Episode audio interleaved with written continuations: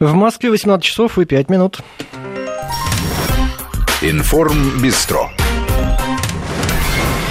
Всем здравствуйте! В студии Вести ФМ Руслан Быстров, Николай Осипов отсутствует по уважительной причине, но мы, тем не менее, подведем итоги уходящей недели.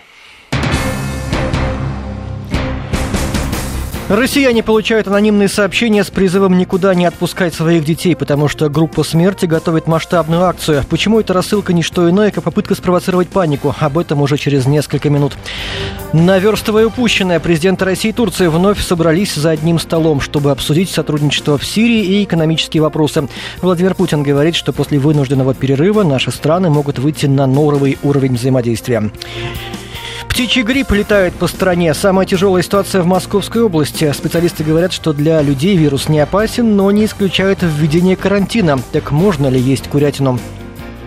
Наказывать за срыв спектаклей и выставок предлагают в общественной палате. Но не получится ли так, что, что ответственность будет грозить и тем, у кого зазвонил мобильный телефон во время представления? Поговорим с нашим театральным критиком. И перенесемся в революционный Петроград ровно сто лет назад. Февральская революция, стечение обстоятельств или закономерность. Ждем в студии нашего историка. С минуты на минуту должна начаться совместная пресс-конференция Владимира Путина и Реджепа Эрдогана. Сегодня президенты России и Турции приняли участие в заседании Совета сотрудничества высшего уровня в Москве. Среди запланированных тем ситуация в Сирии, в том числе координация военных действий. Кроме того, турецкая страна собиралась обсудить с представителями России вопрос экономических санкций, которые все еще продолжают действовать против Турции. Открывая встречу, Владимир Путин заявил, что у России и Турции есть солидный потенциал для развития добрососедских отношений и выхода на новый уровень взаимодействия. По словам президента, наши государства после вынужденного перерыва могут быстро наверстать упущенное. Встреча в этом формате проходит после определенной паузы, вызванной известными трагическими событиями. Сейчас между нашими странами восстановлен интенсивный политический диалог – возобновлена координация в рамках совместной группы стратегического планирования под руководством министров иностранных дел. Вновь заработали смешанная межправкомиссия и форум общественности двух стран. У России и Турции имеется солидный потенциал для поступательного развития добрососедских связей. Сообща мы сможем не только быстро наверстать упущенное, но и выйти на качественно новый уровень взаимодействия. По крайней мере, российская сторона настроена на это и к этому готова. За ходом переговоров следит наш корреспондент Татьяна Григоренко. Она выходит на прямую связь. Таня, приветствую. Руслан, добрый вечер. Итак, когда нам ждать итоговой пресс-конференции чего там может, может быть заявлено?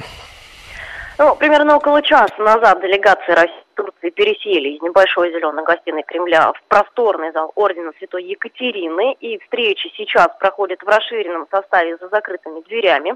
Переговоры обещают быть продолжительными, поэтому я не думаю, что пресс-конференция начнется с минуты на минуту, потому как слишком много вопросов накопилось за почти три года перерыва в межгосударственных отношениях. И к журналистам лидеры стран выйдут, судя по всему, э, через несколько часов, э, собственно, чтобы сообщить, о чем удалось договориться.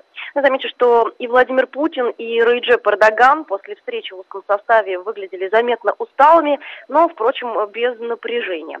Владимир Путин заявил, что связи Турции и России восстанавливаются быстрыми темпами и особенно отметил доверительные отношения, это была прямая цитата, военных ведомств двух стран – возобновился интенсивный политический диалог, работа совместной группы стратегического планирования и также смешанный межправкомиссии. Задача номер один для всех этих ведомств сейчас вернуться к интенсивному товарообороту, который сейчас находится на уровне десятилетней давности. Это, э, об этом заявил Владимир Путин. Встречные капиталовложения, как отметил наш президент, эм, он оценил их в размере по 10 миллиардов долларов с каждой стороны. В феврале вступило в силу э, межправсоглашение по масштабному проекту строительства газовой системы «Турецкий поток». Президент России поставил Анкару на второе место по объемам закупок газа из России и заметил, что турецкий поток создает хорошие перспективы для э, тесных связей, в общем-то, и в промышленности, и в автопроме, и в производстве сельхозтехники.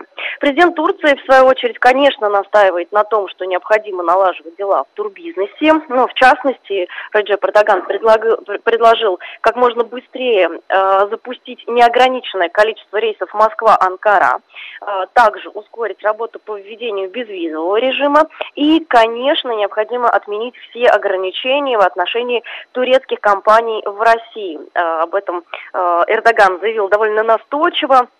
Правда, Владимир Путин ничего не сказал э, по этому поводу, но предложил в качестве, можно сказать, встречного шага увеличить долю национальных валют во взаимных расчетах и создать инфраструктуру э, в Турции для обслуживания банковских карт российской платежной системы МИР. Ну и, конечно, большое внимание на сегодняшних переговорах э, уделяет э, военному сотрудничеству двух стран и налаживанию обстановки в регионе контакты вот по линии оборонных ведомств а, имеют большое значение. Э, Путин э, подчеркнул это неоднократно и еще во время встречи в узком составе.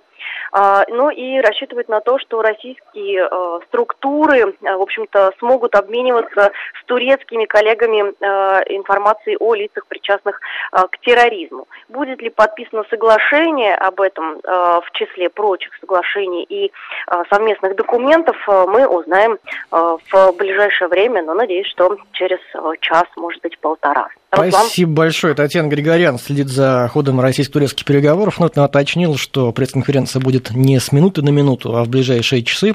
Почему с минуты на минуту, я сказал, потому что изначально было запланировано это на 5 часов вечера, но, как часто бывает, в таких случаях встречи задерживаются. Ну и хорошо, значит, есть что обсудить, значит, ждем каких-то конкретных итогов. Как только что-то будет известно, мы, конечно, вам тут же об этом сообщим.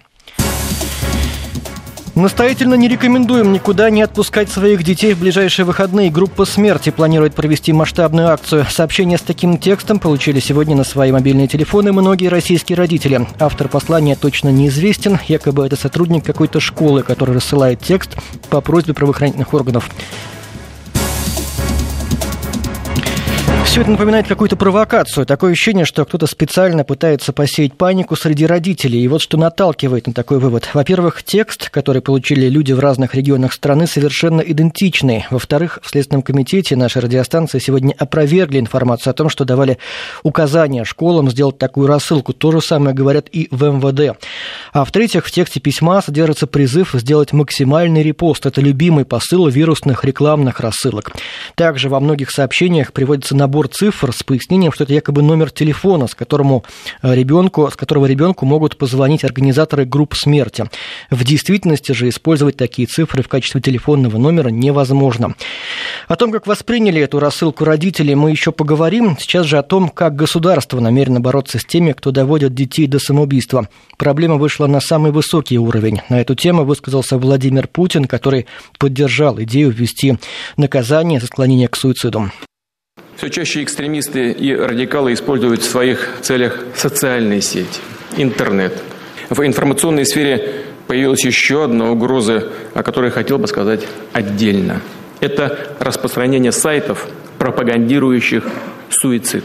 Преступники, а иначе их не назовешь, можно было бы назвать, если бы не публичное выступление.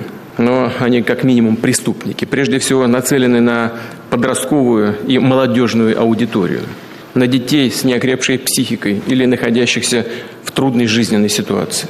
В этой связи поддерживаю инициативу депутатов Государственной Думы о дополнении законодательства нормой, расширяющей перечень действий, при которых наступает уголовная ответственность за доведение до самоубийства.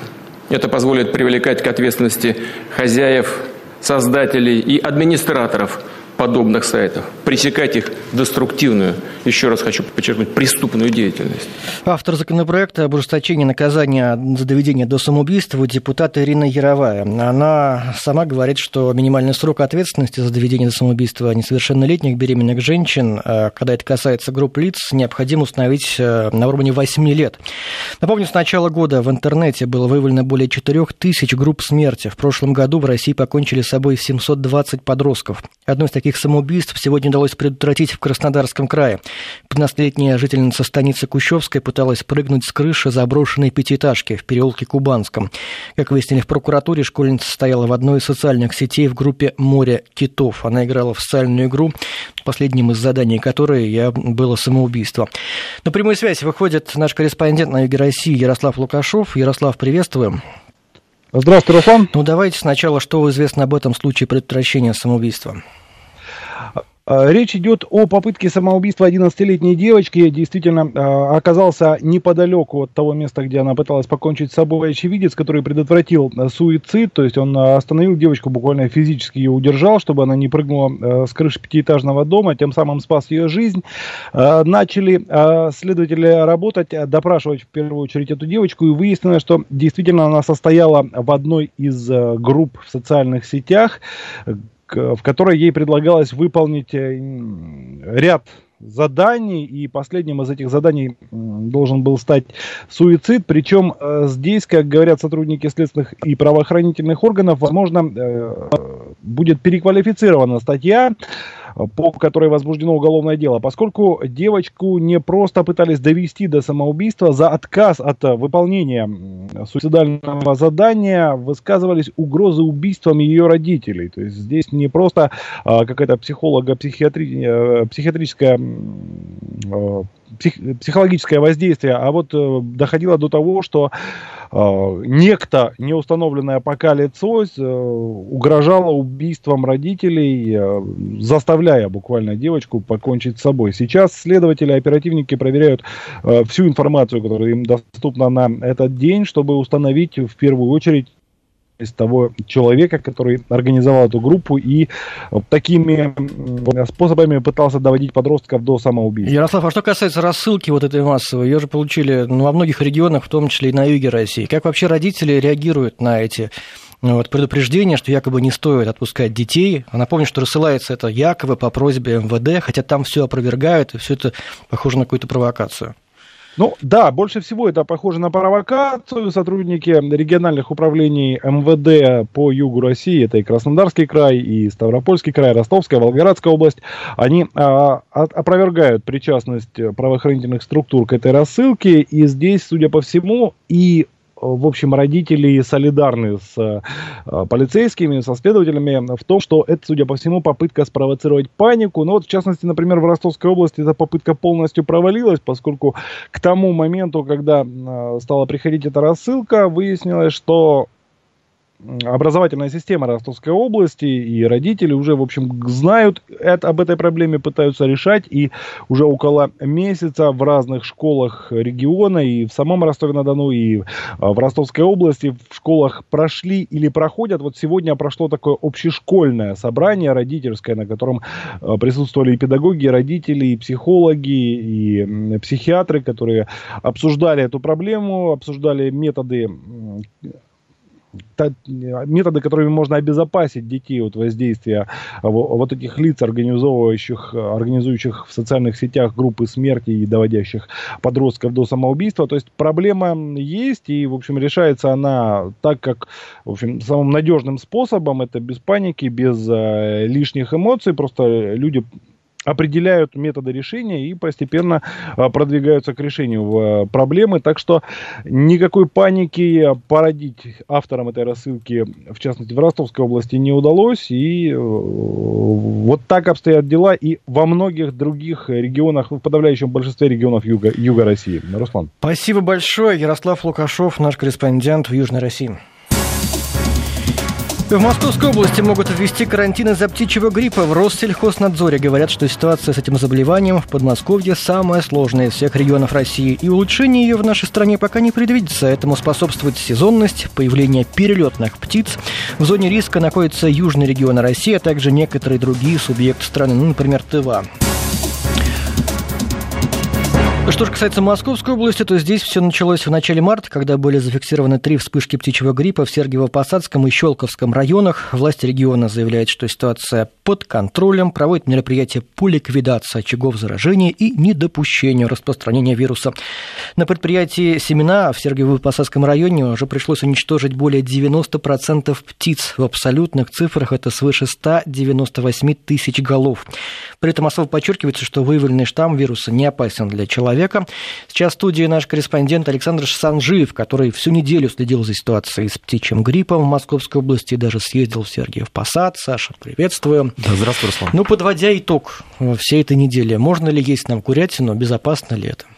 Ну, здесь нужно сказать, что курятину можно есть, только смотря какую. Дело в том, что всю ту, которая а, либо опасна, либо эм, под вопросом, ее уже изъяли из всех магазинов, из всех а, рынков, со всех складов, а, какие есть у нас в Подмосковье.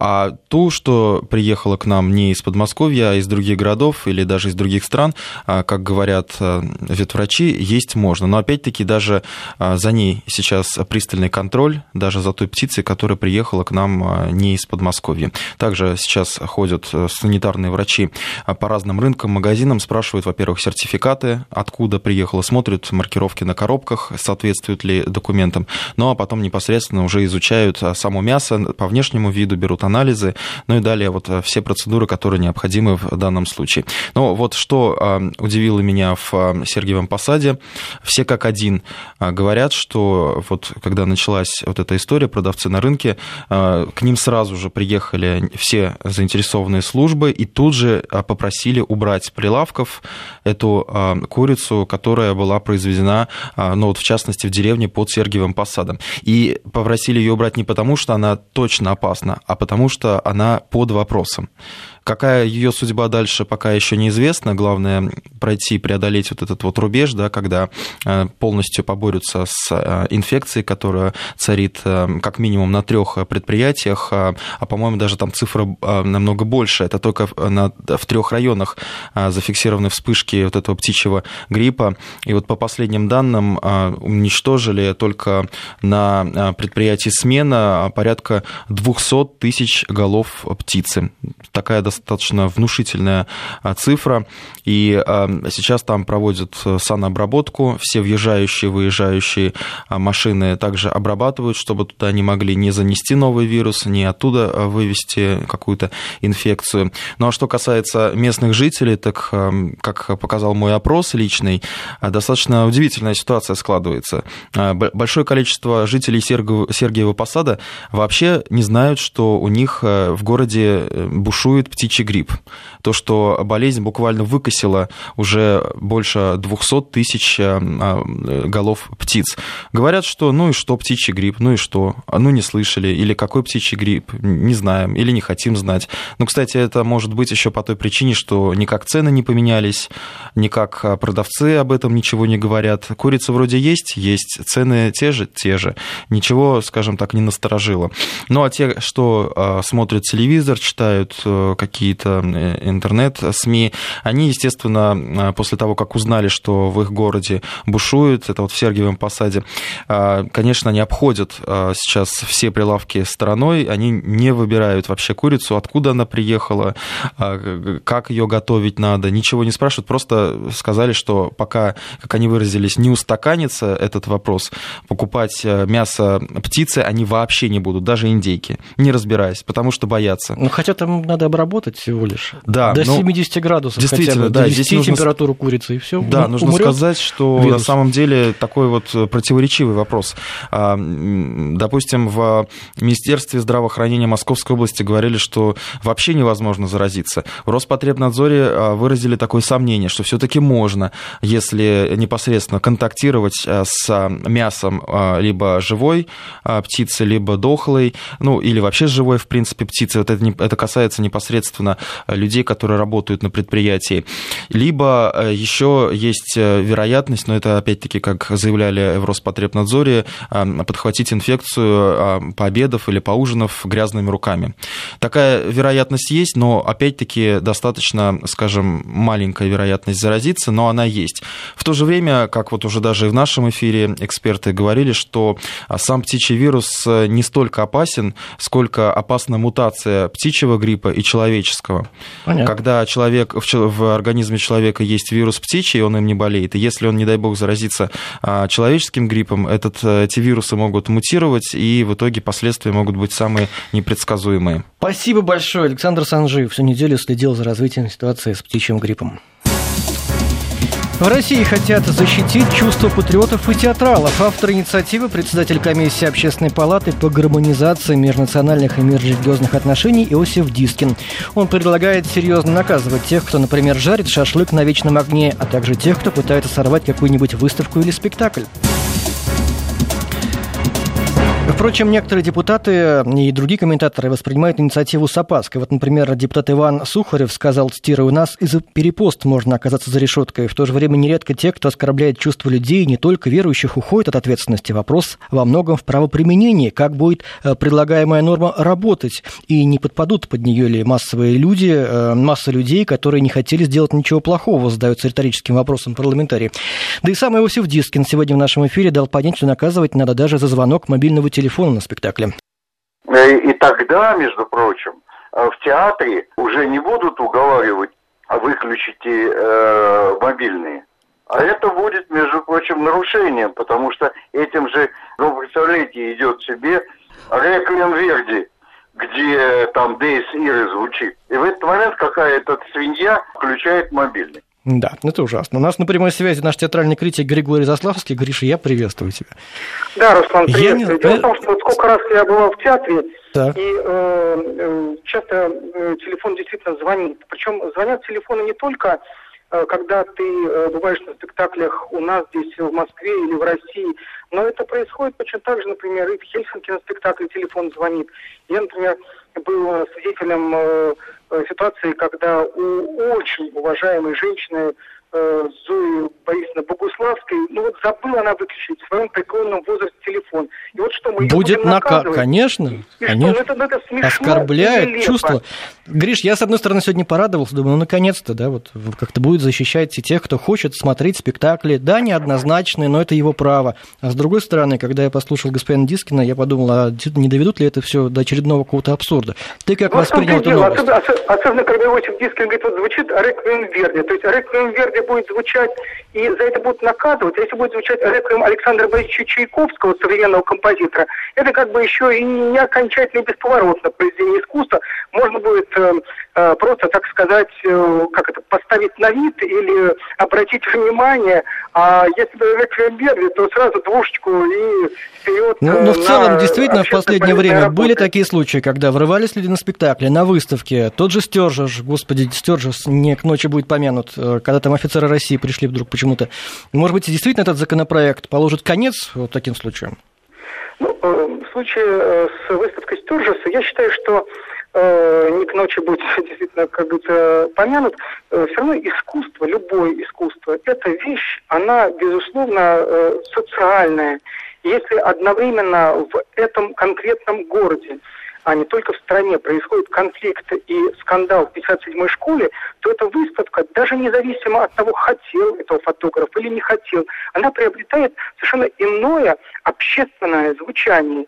И э, галерея здесь сама должна решать, попадать ей в этот неудобный для себя, неприятный и скандальный контекст, или все-таки обождать и отложить эту выставку э, э, на какое-то время, чтобы она воспринималась, э, что называется, вне контекста каких-то вот болезненных для данного конкретного города и даже, я бы сказал, конкретного района да, практически непосредственной близости от 57-й школы эта выставка открылась, и это, на мой взгляд, было дополнительным провокационным и скандализирующим моментом. Что касается оскорбления чувств верующих, то я, честно говоря, не верю в случайность э, приготовления шашлыка на вечном огне, да, и будут разбираться, он нарочно э, на вечном огне готовил шашлык, э, или он совсем никого не хотел оскорбить. Это, мне кажется, тот случай, когда все абсолютно однозначно, и незнание закона э, точно не освобождает от ответственности. Что касается звонков на спектакле, мне кажется, что э, те театры, которые всерьез этим озабочены, как, например, мастерская Петра Фоменко, они просто гасят э, сигналы и давно уже научились, как бороться с этим злом. Или, например, там в консерватории тоже, мне кажется, что вполне можно э, обеспечить, э, так сказать, э, снижение мобильной активности на территории этого конкретного филармонического зала. В общем, посмотрим, во что выльется. Это вроде бы благая инициатива. Спасибо большое, Григорий Заславский, наш театральный критик. Информ Бистро. В Москве 18 часов и 33 минуты. Продолжаем подводить итоги уходящей недели. ЦРУ разработала вредоносные программы, которые позволяют следить за людьми при помощи их мобильных телефонов, а также технологий, с помощью которых можно получить доступ к смартфонам по всему миру. Эти программы позволяют считывать аудиотрафик и электронные сообщения, в том числе в популярных мессенджерах WhatsApp и Telegram. Кроме того, ЦРУ и британская контрразведка нашли способ, который позволяет использовать многофункциональные телевизоры Samsung Smart TV в качестве устройства для прослушки. Такую информацию на уходящей неделе обнародовал сайт Wikileaks на основе утечек данных американских спецслужб. В Москве к сведениям отнеслись более чем серьезно. Так глава МИДа Сергей Лавров признался, что уже давно не берет с собой на переговоры никакие смартфоны, а официальный представитель ведомства Мария Захарова сказала, что в Москве ждут от Вашингтона официальных разъяснений. По ее словам, самое страшное, если эти технологии попадут в руки террористических организаций. На прямой связи заместитель руководителя лаборатории по компьютерной криминалистике Group-IB Сергей Никитин. Сергей, здравствуйте. Здравствуйте. Насколько вообще реально, с вашей точки зрения, что с помощью, например, смарт-ТВ можно следить за человеком? А, абсолютно реально. Тут нужно понимать, что современные умные телевизоры – это фактически компьютеры или такие большие планшеты с экраном. Они работают под, под такими же операционными системами и подвержены точно такими же уязвимостями, как э, телефоны, смартфоны, планшеты или просто компьютеры. Ну что же, неужели не существует никаких способов оградить себя? Есть же многочисленные антивирусы, какие-то фаерволы. Они что, не работают?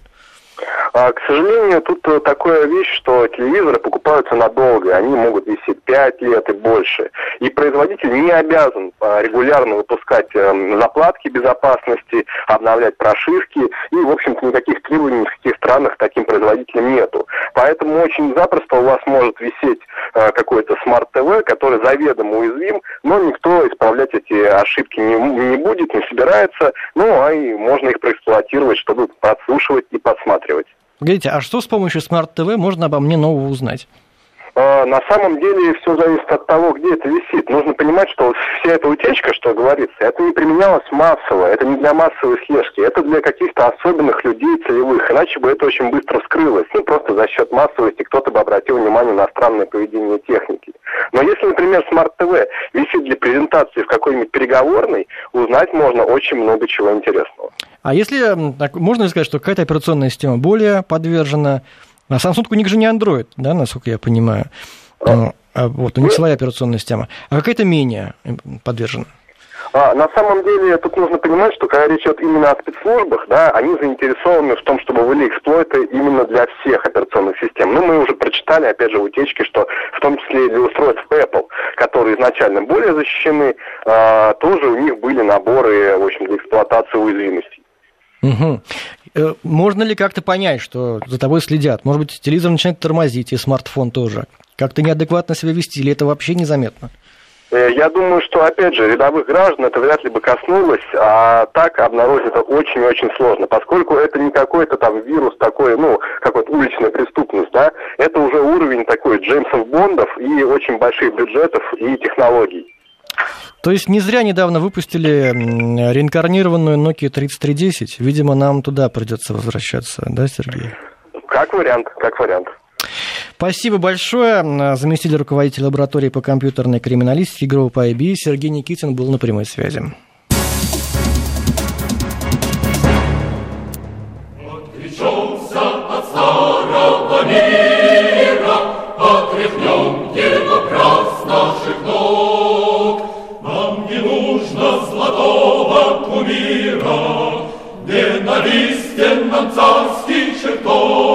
Революционный Петроград ровно сто лет назад. Спустя всего несколько дней эта песня станет гимном России. 10 марта с раннего утра были выставлены военно-полицейские заставы у Большого Охтинского, Литейного, Троицкого, Николаевского мостов. Патрулировались Смольная, Смоль, Смольнинская, Воскресенская, Дворцовая, Адмиралтейская набережные. К 10 утра к мостам подошли многотыч, многотысячные колонны демонстрантов с Выборгской, Петроградской сторон, Васильевского острова, устремившиеся в центр города прямо по льду Невы. Бастует около 305 тысяч человек на более чем 400 э, предприятиях. В районе Невского проспекта состоялось около 15 массовых демонстраций и 4 многотысячных митинга, в основном под лозунгами «Долой царя», «Долой правительство», «Хлеб, мир, свобода», «Да здравствует республика». К демонстрантам присоединились ремесленники, служащие, интеллигенция и студенчество. Всего через несколько месяцев демократические реформы будут свернуты, временное правительство разогнано, власть возьмут большевики и начнется совсем другая история. Но 25 февраля или 10 марта по новому стилю до этого пока далеко. Строки из нового гимна еще не смотрятся так наивно. И взойдет за, кровавое, за, за кровавой зарею солнце правды и братской любви. Хоть купили мы страшной ценой кровью нашу счастье земли. И настанет година свободы, сгинет ложь, сгинет зло навсегда, и сольются в одно все народы в вольном царстве святого труда.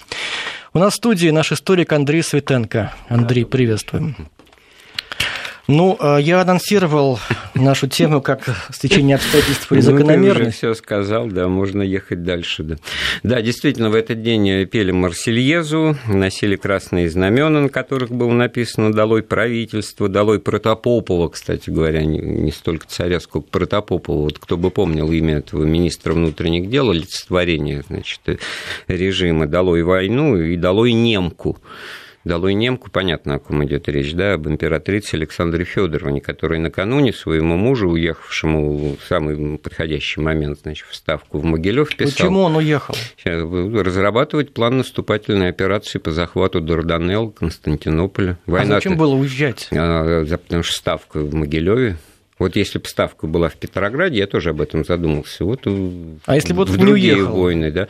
Я думаю, ничего бы в этом смысле не изменилось, потому что в этот день, да, вот я договорю просто, она ему написала бы в дорогу письмо «Прогони их всех, в Думе одни дураки, значит, министры мерзавцы, в Ставке идиоты, в Синоде животные, наших дипломатов всех надо перевешивать, все плохи, в общем, кого не возьми, все институты власти».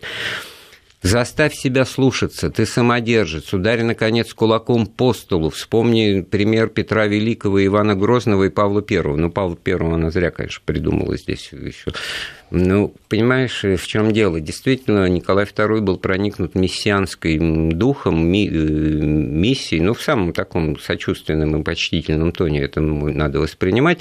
Он как бы не понимал, что ему нужно что-то еще народу говорить. Он такие правила игры принял, что народ богобоязненный, религиозный, нестроптивый, он верит в царя-батюшку, и в этом единство народа и самодержца, оно в общем, не требует никаких лишних слов. Это любовь до гроба, не понимая, что что-то вот меняется. И определяет позиции людей, их отношения конкретная ситуация, когда на протяжении нескольких дней нет подвоза хлеба. Хлеб в стране был, никакого голода нет. Это транспортный кризис, это заносы на дорогах, это э, страшная зима в юге, метели по всей стране, это все застопорилось. Да? Это во-первых. Во-вторых, значит, война длится, да, на которую, смысл которой тоже не до конца ясен. Вот он только, только-только начали обретать. Значит, фиал христианства, Константинополь, союзники согласились, да, после войны э, возьмете себе. Значит, вот он решил, что это самое главное в данный момент. Но при этом он в этот день э, издал указ о распуске Думы которую за три дня до этого, значит, таким же своим указом, значит, возобновил ее работу после зимних каникул. То есть, очевидная непоследовательность. Да? С одной стороны, можно сказать, о, послушался жену хотя бы и разогнал Думу.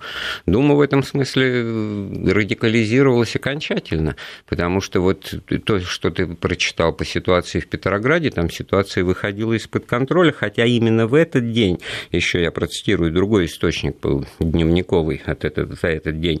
Множество жандармов, казаков и солдат по всему городу. Приблизительно до 4 часов пополудни манифестации не вызывали никакого беспорядка. Но скоро публика начала приходить в возбуждение. Вечером спокойствие было восстановлено. И очень прекрасная картинка, зарисовка этого дня. Французский посол Марис Палеолог вместе значит, со своей секретаршей посещает Мариинский театр, который почти пуст, не больше 50 человек. Настроение тоскливое. Слушаем симфонию молодого композитора Стравинского, масса неровных мест. По выходе Площадь обычно оживленная, имеет вид унылый, на ней стоит один только мой экипаж, жандармский пост караулит мост на мойке, войска сосредоточены перед Литовским замком, пораженные, как и я, этим зрелищем, моя, собес... моя спутница говорит мне, мы, может быть, только что видели последний вечер режима. То есть Всем все понятно, что что-то уже вышло из-под контроля и точка невозврата пройдена. Это обозначится через несколько дней, когда приедет депутация из Думы Гучков и Шульгин с текстом манифеста на станцию «Дно», да, императору для подписи, он начнет спрашивать, а что, что, в общем-то, вы же хотели ответственное правительство, да, то есть правительство ответственное перед Думой, э, назначаемое Думой, а не самодержцем, ну, то есть формат конституционной монархии, может быть, мы, так сказать, я готов, нет, поезд ушел поздно. Это надо было делать раньше, и это всем было понятно. И вот как вот этот переход, вот это самое удивительное и загадочное вообще в истории э, любой смуты, любой революции, как вот утекает время и окно возможностей закрывается. Когда вот эта вот Марсельеза, она начинает проникать в голову всех и каждого, и куда-то в одночасье исчезают все многочисленные, доселе, как принято было думать, существовавшие монархисты. Где эти э, союз Михаила Архангела, где союз э, русского народа, где эти черносотенцы, если, так сказать, бранчливо их называть, это, где эта опора трона? Э, Наоборот, священники, депутат Государственной Думы, священник Попов э, осеняет крестным знамением строй солдат с красными бантами и торжественно поет осанну новому режиму.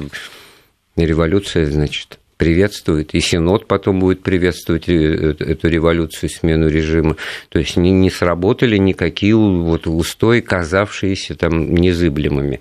Но самое интересное, никто, в свою очередь, и не готовил это не возглавлял, не нашлось такой силы, которой не таких бессовестных и безответственных революционеров, которые бы сказали, да, это мы все придумали. Не было такой э, партии в феврале 2017 года. Действительно, это сложение массы обстоятельств э, отдельных, мелких, которые вот в диапазоне от глупости до измены, как Павел Милюков говорил, что это глупость или измена, значит, Алексей Путилов, э, крупнейший олигарх, э, причем из сторонник создания госкорпораций, там банковский и промышленный капитал. Он, в общем-то, не из разряда этих э, московских под знаком вопроса старообрядцев, там, самого Морозова, которые что-то там спонсируют ту же революцию. Нет, он оплот режима трона. Он 21 февраля объявляет локаут на своем крупнейшем в стране Путиловском заводе, артиллерийском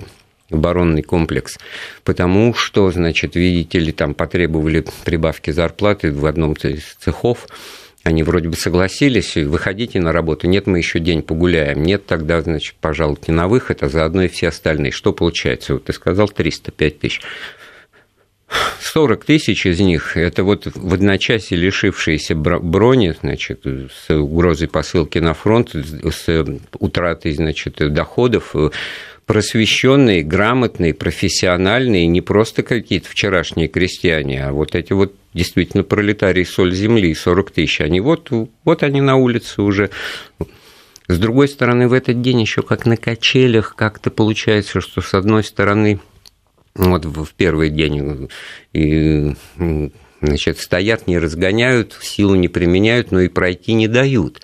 И вот эта вот ситуация, она к концу дня стала меняться, потому что из толпы последовали выстрелы, ну, тут провокаторы, может быть, или, скорее всего, действительно радикалы. Тут три жандарма убиты, в ответ они тоже начинают огонь открывать. То есть потери этого дня 6 убитых, 3 на 3, значит, из толпы и жандармов, ну, сотни раненых, и ситуация уже выходит из-под контроля окончательно, потому что Дума распущена, государь где-то значит, в Могилеве, э, те, кто командует здесь на местах, они уже понимают, что они не в, не в силах э, ситуацию контролировать, и окончательно перевешивают чашу эту весов зыбкую, качели восстания в Волынском полку. Эти солдаты Волынского полка ночью убивают офицеров, выходят на улицу, им уже терять нечего, начинают уже ходить, что называется, и пожары, пожары устраивать, и погромы, и другие казармы штурмовать, и в, этом, в этой ситуации даже самое удивительное, как достаточно быстро удалось э, все эту, так сказать, вакханалию погасить.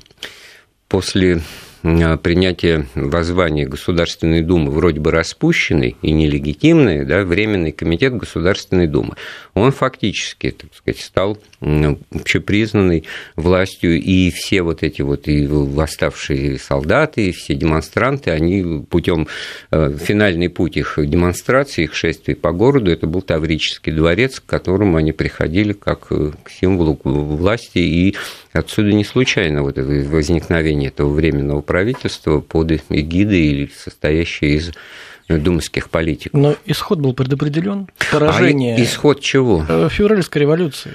А, поражение э, февральской э, революции. Предопределен ли был, была осень? Или все-таки этого можно было нет, избежать? Нет, тогда об этом никто не думал. Тогда это, ну, эта ситуация вообще, наверное, не рисовала. Всем казалось, что вот это именно и есть та самая революция. Угу. Вот все, она не требует никаких прилагательных это отречемся от старого мира, это от этого феодально-крепостнического строя монархического, это политические свободы, это, ну, что там, политическая амнистия, и, пожалуйста, все какие еще могут. Да, все, что дальше, а это будет уже за счет ограничения прав и свобод, уже за счет того, что какие-то опять привилегии отдельно взятым сословием и классом, что, собственно говоря, э, в этом ключе и можно прочесть, что такое пролетарская революция. Это власть рабочих и крестьян.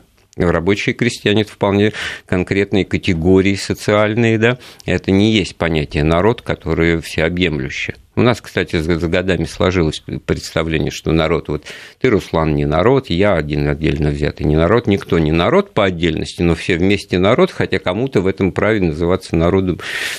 Ну, ну а купцы народ, значит, Почему да? тогда возник? А промышленники народ.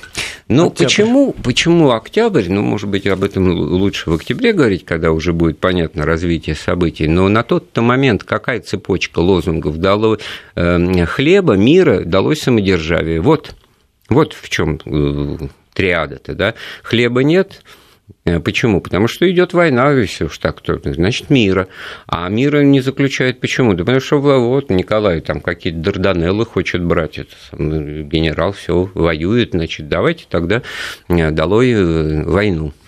И все, на этом пока ставится точка, но в истории это получилось, что это запятая еще такая достаточно размытая. Но а все эти разговоры о демократии, о либеральных реформах, они, они, они непонятны. Нет, они не просто были массово. разговорами, нет, они как раз были тогда, вот это вот надо при, при, признать, при всяком, там сказать, разном отношении к демократии, там, то, что она не нужна, ну, воля с большой буквы русскому мужику всегда нужна была. Он за эту волю, так сказать, все что угодно сделать, а еще со стенки Разина. Поэтому вот эта вот идея воли и свободы, она доминировала тогда. Она, конечно, в этом смысле, ну, кто-то радовался, сидя за кремовыми занавесками, там, чистоплю интеллигенты свободе слова, да, но при этом, значит, э, было понятно, что это, против этого никто ничего не скажет. Да здравствует свободный гражданин свободной России, кричал Керенский солдатам, пришедшим к Таврическому дворцу, и срывал аплодисменты.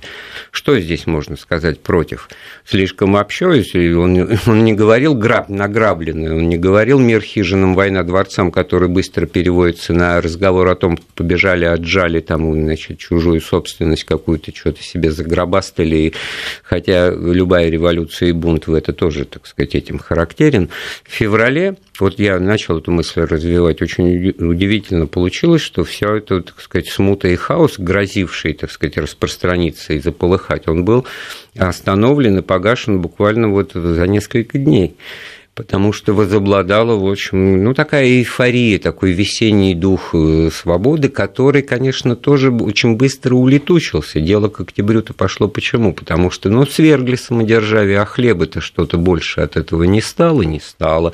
А война от этого кончилась, оказывается, не кончилась. Оказывается, войну-то как ее закончишь, если немец с тобой воюет? Значит, ему надо сдаться, что ли, этому немцу? В результате-то, потом забегая вперед, Брестский мир, когда отдали всю Украину Белоруссию, Прибалтику ради того, чтобы остаться значит, в Советской России у власти большевики.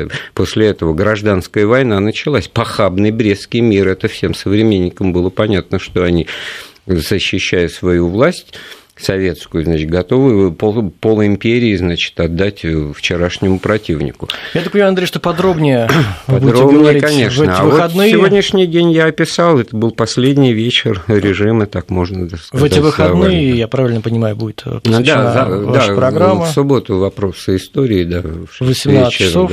Да. Угу.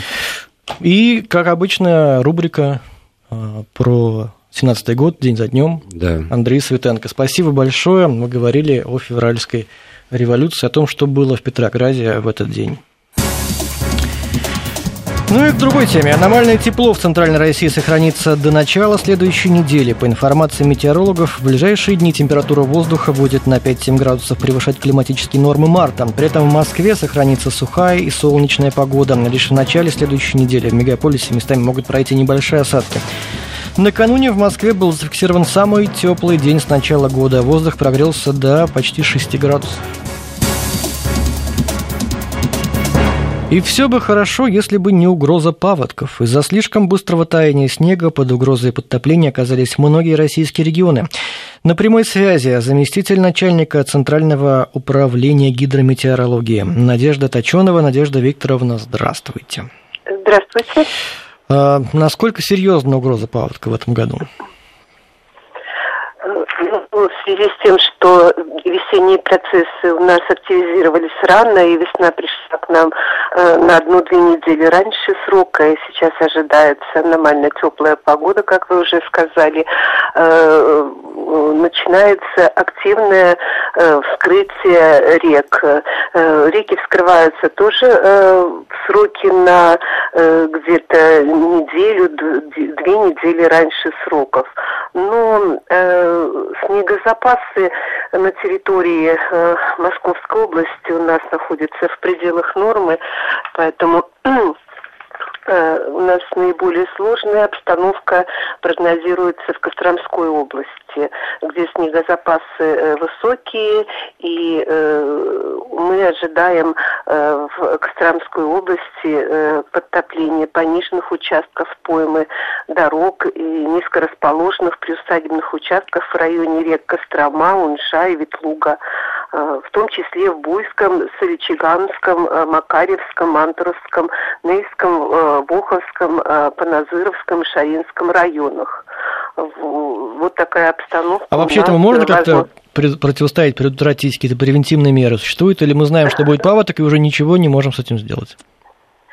Ну, вы знаете, это естественные процессы, это естественные процессы, то есть Э, естественный снежный покров, э, естественные процессы зимние, когда идет промерзание почвы и когда начинается э, весенний процесс снеготаяния, и почва не успевает у нас еще растаять.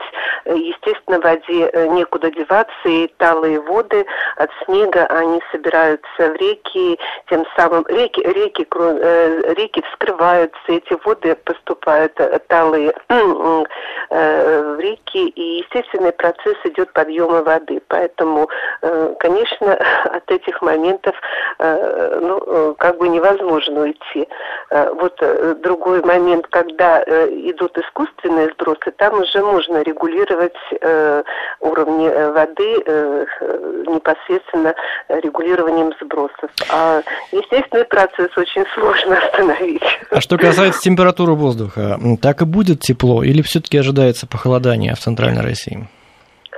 А, на территории нашей деятельности, нашей ответственности находится 11 регионов, включая Москву и Московскую область. В настоящий момент мы ожидаем пока теплую погоду, но ночные температуры будут понижаться до слабого минуса 0, ну, минус 2, а дневные температуры, конечно, будут располагаться в пределах 6-80 градусов. Поэтому пока э, э, интенсивного похолодания мы не ждем. А уже есть на ближайшие, да. на ближайшие э, пятидневку. А долгосрочные прогнозы какие-то вы строили? На конец весны, может быть, на лето даже? Нет, это, это слишком далеко. Долгосрочными прогнозами у нас занимается Гидрометцентр России. Это в его э, э видении находится. Мы составляем более короткие прогнозы погоды э, на сутки, на трое вперед. Далее это уже компетенция Гидрометцентра России, но э, значит, прогноз на март ожидается по температурному режиму э, выше нормы на полтора-два градуса и э, с осадками тоже выше нормы. А с чем это связано, вот то, что выше нормы? Глобальные процессы происходят или это нормально? Ну, бывает такое. Это, это, это естественные процессы синаптические, э, когда складывается такая обстановка на высоте, и к нам Э, поступает тепло э, западных районов, с южных и западных районов. Э, ну вот таким вот образом в этом году сложилась обстановка, что весна у нас пришла в более ранние сроки. Но в то же время не забывайте 2016 год, когда мы в зиму вступили тоже раньше срока, тоже в пределах где-то двух недель, чем положено. Спасибо большое. На прямой связи была заместитель начальника Центрального управления гидрометеорологии Надежда Точенова.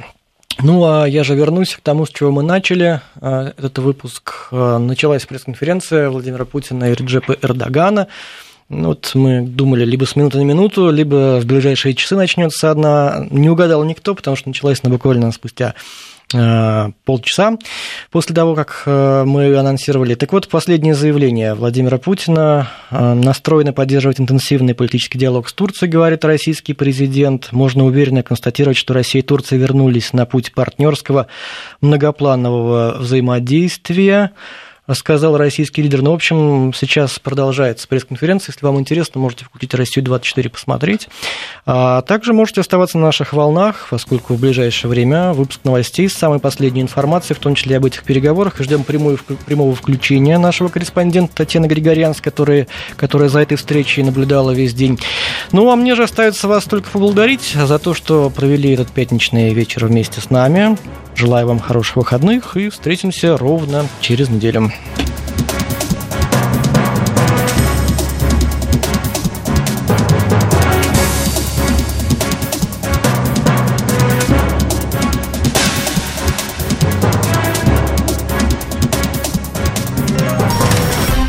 Информ Бистро.